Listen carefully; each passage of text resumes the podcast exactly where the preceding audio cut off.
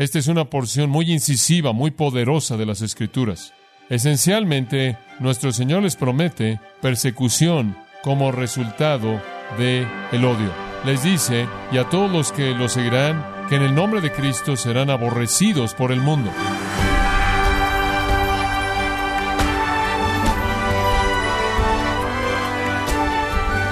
Le damos la bienvenida a esta edición de Gracia a vosotros con el pastor John MacArthur. Era la noche en la que uno de sus seguidores más cercanos lo traicionaría. Pocas horas antes de que él sufriera algo inimaginable en la cruz, mientras Jesús se preparaba para el momento más crucial de la historia, se encontró otra vez con sus discípulos, sus amigos más cercanos, y les advirtió sobre el peligro por venir. Quiero invitarle a que nos acompañe cuando John MacArthur nos lleva de regreso a esa noche, mientras continúa con la serie titulada Permaneciendo en Cristo, un estudio en el Evangelio de Juan capítulo 15, en gracia a vosotros. A principios del siglo II, Plinio, el gobernador romano de Bitinia, lamentó en una carta que él escribió a Trajano, el emperador, que el esparcimiento del cristianismo había causado que los templos paganos quedaran desiertos y las ventas de los animales sacrificiales se desplomaran significativamente. Los cristianos entonces fueron culpados por todo, todas las plagas, todas las hambres, desastres naturales, incluyendo el incendio de Roma. Por estas y más razones, los cristianos llegaron a ser aborrecidos en el imperio romano fueron aborrecidos comenzando por los judíos y continuamente por los judíos y ahora, para añadir eso, eran aborrecidos también por los gentiles. Ahora esto no era nada más personal, aunque era personal, iba a haber un precio por venir a Cristo. Usted iba a tener que ser aislado de padre, madre, hermana, hermano. Usted sabe que Jesús dijo todas esas cosas. Él vino a traer espada para separar a la gente de su familia y sus amigos, porque eso es lo que el Evangelio hace. Definitivamente existía ese aislamiento personal y persecución personal que los individuos sintieron, pero fue más que eso de lo que nuestro Señor estaba hablando aquí. Hay algo oficial en esto y la persecución oficial de los romanos comenzó en el 64, esa fue la primera bajo Nerón el emperador Nerón. Los cristianos fueron arrestados en todos lados, fueron torturados, fueron crucificados, fueron arrojados a los animales salvajes, fueron quemados como antorchas para las fiestas en el jardín de Nerón. Pedro y Pablo probablemente fueron capturados en el periodo de la persecución de Nerón, y ese fue el tiempo en el que fueron matados. Tres décadas después, conforme esa persecución bajo Nerón se desvaneció, Tres décadas más tarde, en los noventas, otro gobernante vino llamado Domiciano, y él lanzó otra persecución oficial que se extendió más allá de Roma, llegando hasta Asia Menor, inclusive fue más extensiva que la anterior y es en ese periodo de persecución bajo Domiciano que Juan fue expulsado a la isla de Patmos y Antipas, quien conoció a Juan, fue martirizado. La persecución esporádica por parte de los romanos continuó en el siglo II y en el siglo III. Justino Mártir, por ejemplo, un líder cristiano, fue ejecutado en ese periodo de tiempo. Otra persecución que cubrió todo el imperio vino en el año 250 después de Cristo, bajo el emperador Decio, quizás la más violenta de todas las persecuciones vino bajo Diocleciano, comenzando en el año 303. Las iglesias fueron destruidas, rollos de las escrituras fueron quemados, los cristianos fueron masacrados. Esto siguió hasta el 324, cuando Constantino llegó al poder y estableció el cristianismo como una religión del Estado. Durante mil años después de eso y más, el sistema romano persiguió a los cristianos verdaderos en todos lados, hasta la Edad Media, y fue el perseguidor primordial de los creyentes verdaderos. La reforma vino, todos sabemos eso, los reformadores fueron perseguidos, los del pacto fueron matados, conocemos esas historias, Estuve de pie en un pequeño cementerio en Edimburgo y vi el interior de una pequeña cárcel en donde los del pacto fueron encerrados, todavía está ahí antes de que fueran quemados en la estaca o decapitados. Esto ha continuado a lo largo de la historia. Es interesante que una fuente católica romana dice que en toda la historia de la Iglesia alrededor de 70 millones de cristianos han sido matados por su fe. 70 millones. Probablemente un número conservador. Y después este artículo dice esto, dos terceras partes de ellos después del comienzo del siglo XX. Este artículo continúa diciendo que cientos de miles han sido matados desde 1990 y todavía están siendo matados. Toda esa historia es exactamente lo que Jesús dijo en el pasaje que le leí. Nos aborrecen, nos aborrecen.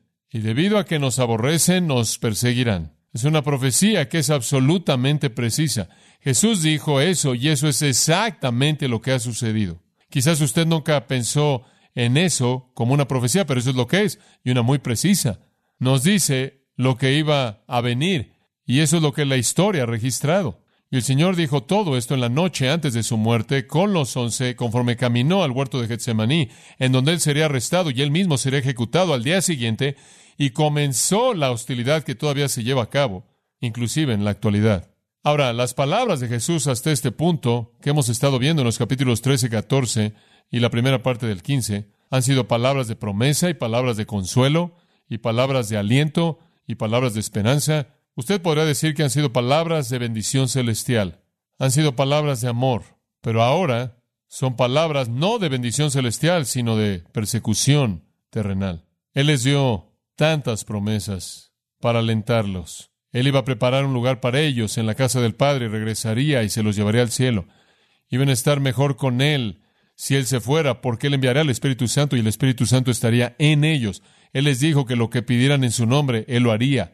Todos los recursos del cielo estarán a su disposición mientras que estuvieran en la tierra. Les dijo que poseerían al Padre, Hijo y al Espíritu Santo y establecerían su residencia en ellos permanentemente.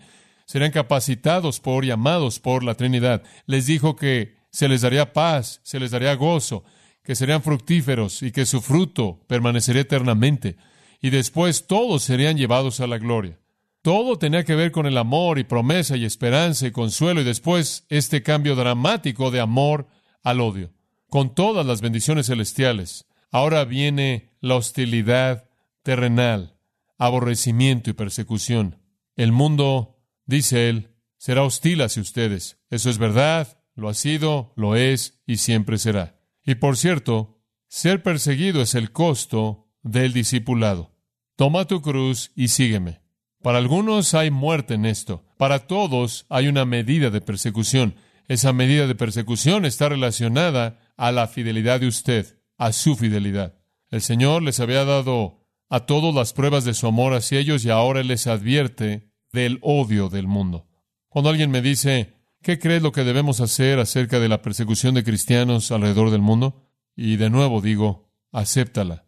De hecho, quizás si fuéramos más fieles, habría más de ella, no menos. Y él, conforme comienza a hablar de esto en el versículo 18, el versículo 17 nos sirve como una muy buena transición. Observe el versículo 17. Esto os mando, que os améis unos a otros. Él dijo eso allá atrás en el versículo 12. Él lo vuelve a decir. Esto os mando, que os améis unos a otros. Allá atrás en el capítulo 13, 34 y 35, él dijo, por esto conocerán todos los hombres que son mis discípulos, si os amáis unos a otros. Él les dijo, ámense unos a otros como yo los he amado. Ahora Él dice, les mando que se amen unos a otros, se sigan amando unos a otros, lo van a necesitar, lo van a necesitar. Es como si dijera, ámense unos a otros profundamente, ámense unos a otros humildemente, ámense unos a otros lealmente, ámense unos a otros fervientemente, ámense unos a otros de manera devota, ámense unos a otros sacrificialmente como yo los he amado, porque lo único que tienen son el uno y el otro. Lo único que tienen son el uno y el otro. No van a recibir eso del mundo, van a recibir odio del mundo. Entonces, ámense el uno al otro. Pedro más tarde en su epístola dice, amen a los hermanos. Pedro dice, tened amor ferviente el uno por el otro. Pablo describe cómo es ese amor en 1 Corintios 13. No necesitamos el uno al otro. Necesitamos amor fraternal. Necesitamos la comunión de los santos en amor. El amor es el vínculo perfecto que nos mantiene unidos. Necesitamos esto porque no vamos a recibirlo del mundo. ¿Por qué es que el mundo nos aborrece tanto? ¿Por qué? Bueno, en este pasaje nuestro Señor da tres razones, por lo menos. Razón número uno viene del versículo 18 y 19. Versículo 18, únicamente vamos a leer la primera parte. Si el mundo se aborrece, si el mundo se aborrece, y esa es una cláusula condicional que espera una respuesta positiva, entonces podría ser debido a que el mundo se aborrece. Después pasa al versículo 19. Si fuerais del mundo, el mundo amaría lo suyo. Pero porque no sois del mundo, antes yo os elegí del mundo, por eso el mundo se aborrece. Entonces, si usted pregunta por qué nos aborrecen, ¿cuál es la respuesta? Porque no somos parte del sistema.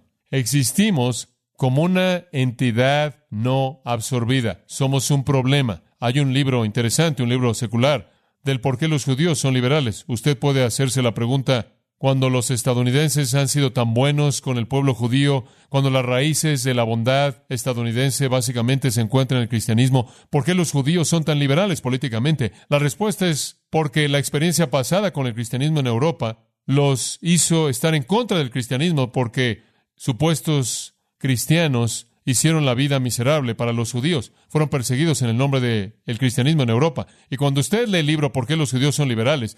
y usted comienza a ver lo que el autor dice que estaba detrás de esa persecución, el asunto predominante con las naciones de Europa por los judíos fue que no podían hacer que se integraran.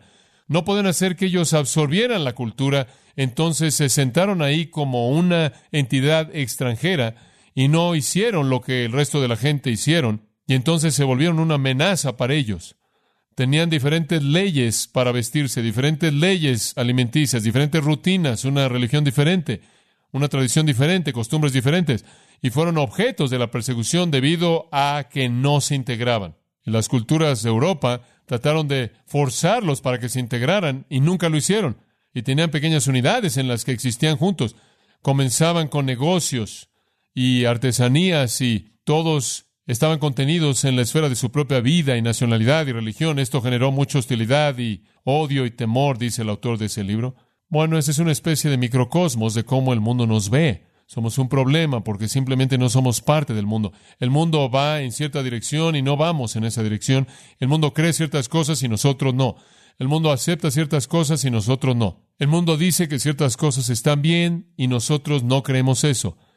Somos una entidad extranjera aislada, existiendo dentro de otro sistema y no nos integramos. El mundo, cosmos. ¿Qué significa eso? Básicamente en las escrituras significa los malos caídos, y permítame decirlo de otra manera, caído y cayendo, porque la raza humana no ha acabado de caer. Sí, en Génesis 3 cayó, pero ha estado cayendo desde ese entonces. Comenzó la caída y continúa cayendo. Hombres malos van de mal en peor, en peor, en peor. El mundo, el sistema de humanidad gobernado por la maldad, todavía está cayendo. Entonces, ¿qué es el mundo? Es el sistema malo, caído y cayendo de gente no regenerada, controlado por Satanás. En el Evangelio de Juan, capítulos 12, 14, 16, nuestro Señor dice, Satanás es el gobernante de este cosmos. Juan 8, si están en el cosmos, en el sistema, sois de vuestro padre el diablo. Hay dos reinos existiendo en el mundo. Está el reino de Satanás y el reino de Dios y no se mezclan, no se combinan. No aplaudimos a aquellos que hacen maldad como el sistema lo hace. Romanos 1.32. Saben que las cosas están mal, pero aún aprueban los que las hacen. No hacemos eso. No hacemos eso. Proverbios 29.27 dice, el que es recto en el camino es abominable al impío. El que es recto en el camino es abominable para el impío. El sistema impío odia la justicia. Si fuerais del mundo, y no lo son, si fuerais del mundo, el mundo amaría lo suyo, fileo. Eso simplemente está hablando de afecto natural. Si están en el mundo, tienen un afecto natural hacia ellos y ellos hacia ustedes. Pero, me encanta esto, antes yo os elegí del mundo. Cuando usted se convirtió en cristiano, usted fue elegido por Dios para salir del mundo. Usted no es del mundo, a la mitad del versículo 19. Usted no es del mundo. ¿Por qué? Porque yo os elegí del mundo. Usted ahora es una reprensión viviente para el mundo. Nos convertimos en la conciencia del mundo. Nos odian por eso. Y oh, por cierto, les encanta ver a alguien que se dice cristiano caerse y arder en un desastre moral. Les encanta ver eso. Se alimentan de eso. Según de Corintios 4, el apóstol Pablo dice, nosotros, quienes damos manifestación de la verdad, nos recomendamos a nosotros mismos a la conciencia de todo hombre. Hay una ley de Dios escrita en el corazón de toda persona. Los no regenerados como también nosotros, la ley de Dios está en el corazón y nosotros predicamos la verdad. Agarra su corazón, alumbra su conciencia y o los acusa o los justifica. Somos la conciencia del mundo y nos aborrecen por ello. Cuando usted se convirtió en cristiano, su relación con el mundo cambió. Yo os elegí, Usted ve eso de regreso, lo que él dijo en el versículo 16, no me elegisteis vosotros a mí, sino que yo os elegí a vosotros, yo os he puesto para que vayáis y llevéis fruto y vuestro fruto permanezca. Esto simplemente está reiterando la elección divina soberana para salvación. Yo os elegí cuando yo los arranqué del mundo y los hice míos. Hubo una desconexión total. Escucha Gálatas 6:14, cuán dramático es. El mundo me ha sido crucificado a mí y yo al mundo. Esa parte de mi existencia se acabó.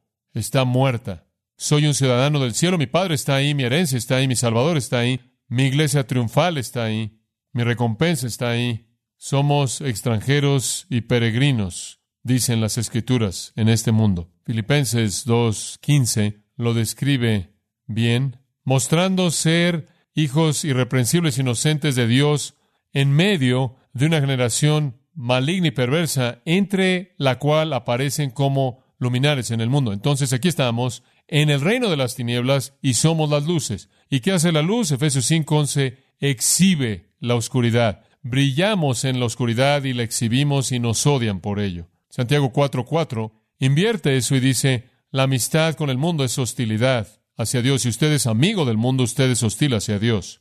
Primera de Juan 2 dice, si alguno ama al mundo, el amor del Padre no está en él. Entonces nos aborrecen porque no somos parte de ellos. Literalmente hemos sido arrancados. Yo os elegí a vosotros. Ese es un reflexivo medio. Se traduciría de manera precisa, yo os elegí para mí mismo. Yo los recogí, yo los saqué del reino de las tinieblas. Dicho en Colosenses 1, os trasladé del reino de las tinieblas al reino del Hijo amado de Dios. Ahora el gobernante del reino de las tinieblas no está contento por ello. Él odia a Dios, él odia a Cristo, él odia al Espíritu Santo, él odia a la iglesia, él odia a los creyentes, él odia a la verdad. 1 Pedro 5.8 dice que él anda alrededor como león rugiente buscando a quien devorar. Él odia a los justos. La iglesia sale, predica pecado, juicio, infierno, salvación, evangelio, gracia. El mundo lo aborrece. Dice usted, bueno, no parezco ser tan aborrecido por el sistema. ¿Puedo elevar eso rápidamente para usted? Si usted quiere ser fiel como un creyente, intente esto. Pase a 1 de Juan 3.11. 1 de Juan 3.11, este es el mensaje que habéis oído desde el principio, que nos amemos unos a otros. No como Caín, que era del maligno. ¡Wow! ¿Por qué es que Caín hizo lo que hizo? Él era del maligno, Satanás. Él mató a su hermano. ¿Por qué ese joven tomó una pistola y le disparó a gente? No creo que una explicación psicológica es la respuesta.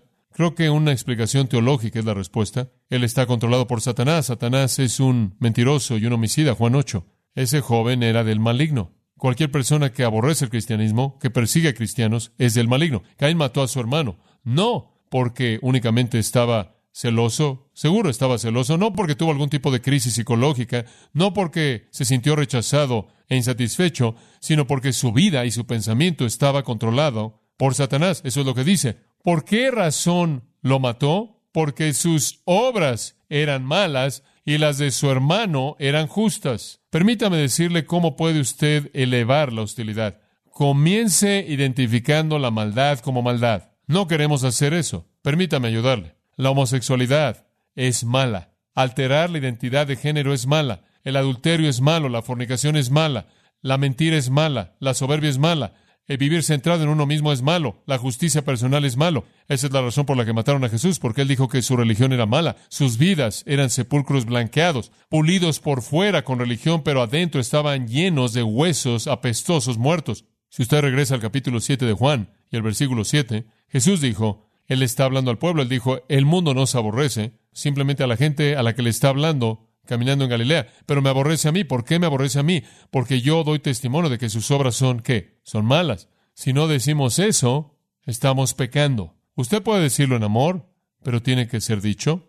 Nos aborrecen porque no somos parte del sistema, porque mediante nuestra vida reprendemos al sistema y por nuestro mensaje condenamos lo que es el sistema. Condenamos todo en él, condenamos sus filosofías, su religión, sus ideologías, sus metas, sus objetivos, todo. Y eso significa que la hostilidad viene de individuos, pero también se incrementa y viene colectivamente, primordialmente, de la religión organizada. Quizás está resumido en las palabras de 2 Timoteo 3:12. Pablo dice, y también todos los que quieren vivir piadosamente en Cristo Jesús padecerán persecución. No todos hemos enfrentado el mismo nivel de persecución. Nadie nos está quemando en la estaca aún, pero en algún lugar en el mundo los creyentes están siendo matados, decapitados, se les está disparando. El reino de las tinieblas me parece se está apoderando más y más y más de manera más agresiva de esta cultura. El mundo nos aborrece simplemente porque no pertenecemos al mundo y somos una reprensión viva y verbal para esta cultura. Lo que esta cultura afirma, lo rechazamos. Su estándar de bondad y maldad, lo rechazamos. Sus tolerancias, la rechazamos. Sus metas y objetivos, lo rechazamos.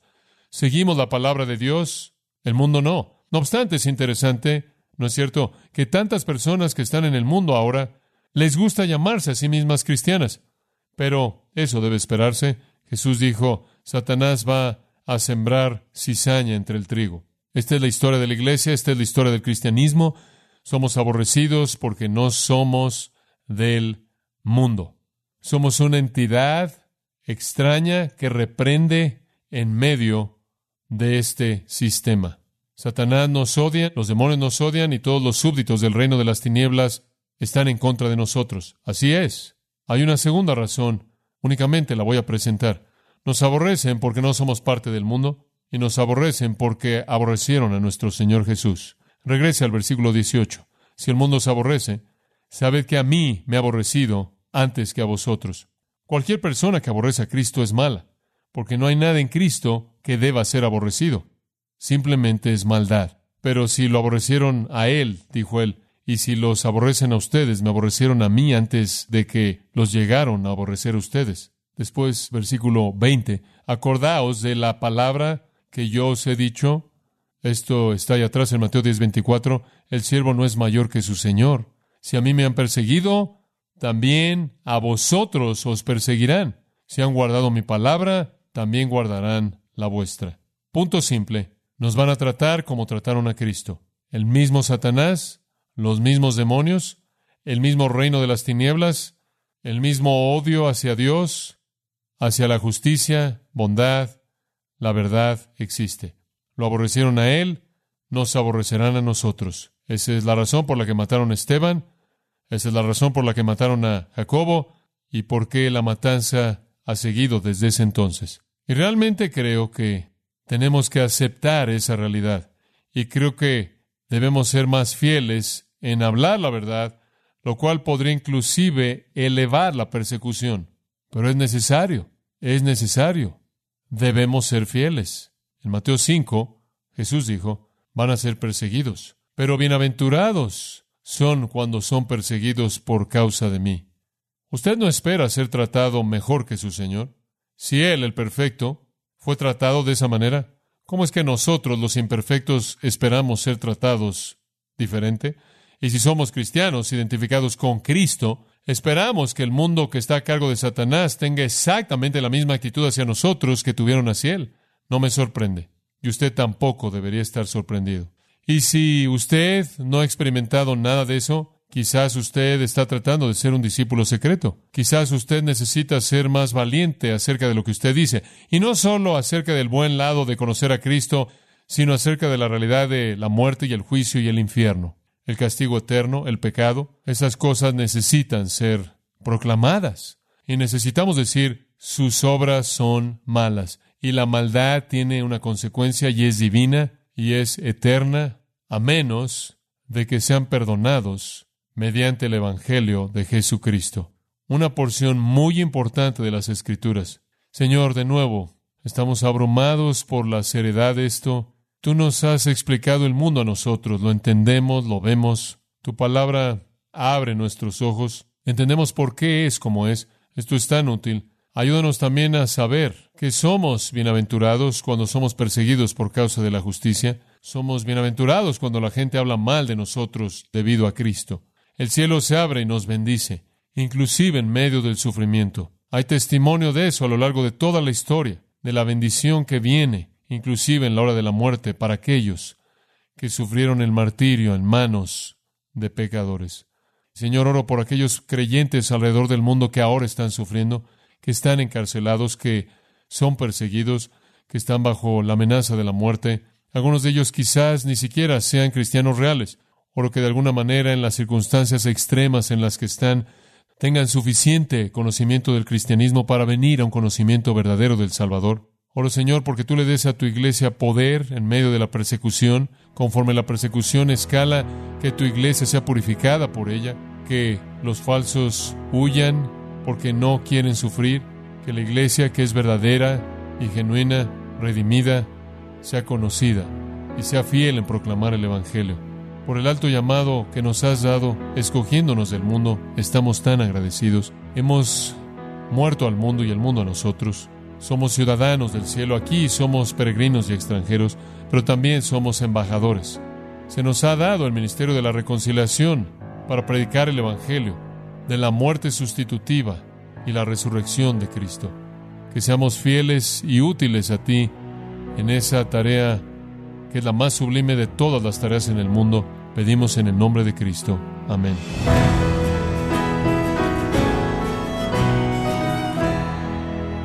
Así hemos estado escuchando al pastor John MacArthur en la serie titulada Permaneciendo en Cristo, en gracia a vosotros. Estimado oyente, permítame compartirle esta carta que nos envió Gregorio Sayas de Tampa, Florida, y dice lo siguiente: Gracias a vosotros, está haciendo buen trabajo, que Dios lo siga usando. Saludos. Breve carta de Gregorio, unas líneas, o mejor dicho, una línea de palabras que nos alientan y saber cómo Dios obra en el corazón de nuestros oyentes, a través de gracia a vosotros. Y le recuerdo también que puede descargar en audio o transcripción gratuitamente los sermones de esta serie, permaneciendo en Cristo, así como todos aquellos que he escuchado en días, semanas o meses anteriores, en gracia.org. Si tiene alguna pregunta o desea conocer más de nuestro ministerio, como son todos los libros del pastor John MacArthur en español, o los sermones en CD, que también usted puede adquirir, escríbanos y por favor mencione la estación de radio por medio de la cual usted nos escucha en gracia a vosotros. Es importante conocer no solo el país y ciudad de donde usted nos escucha, sino también la radio.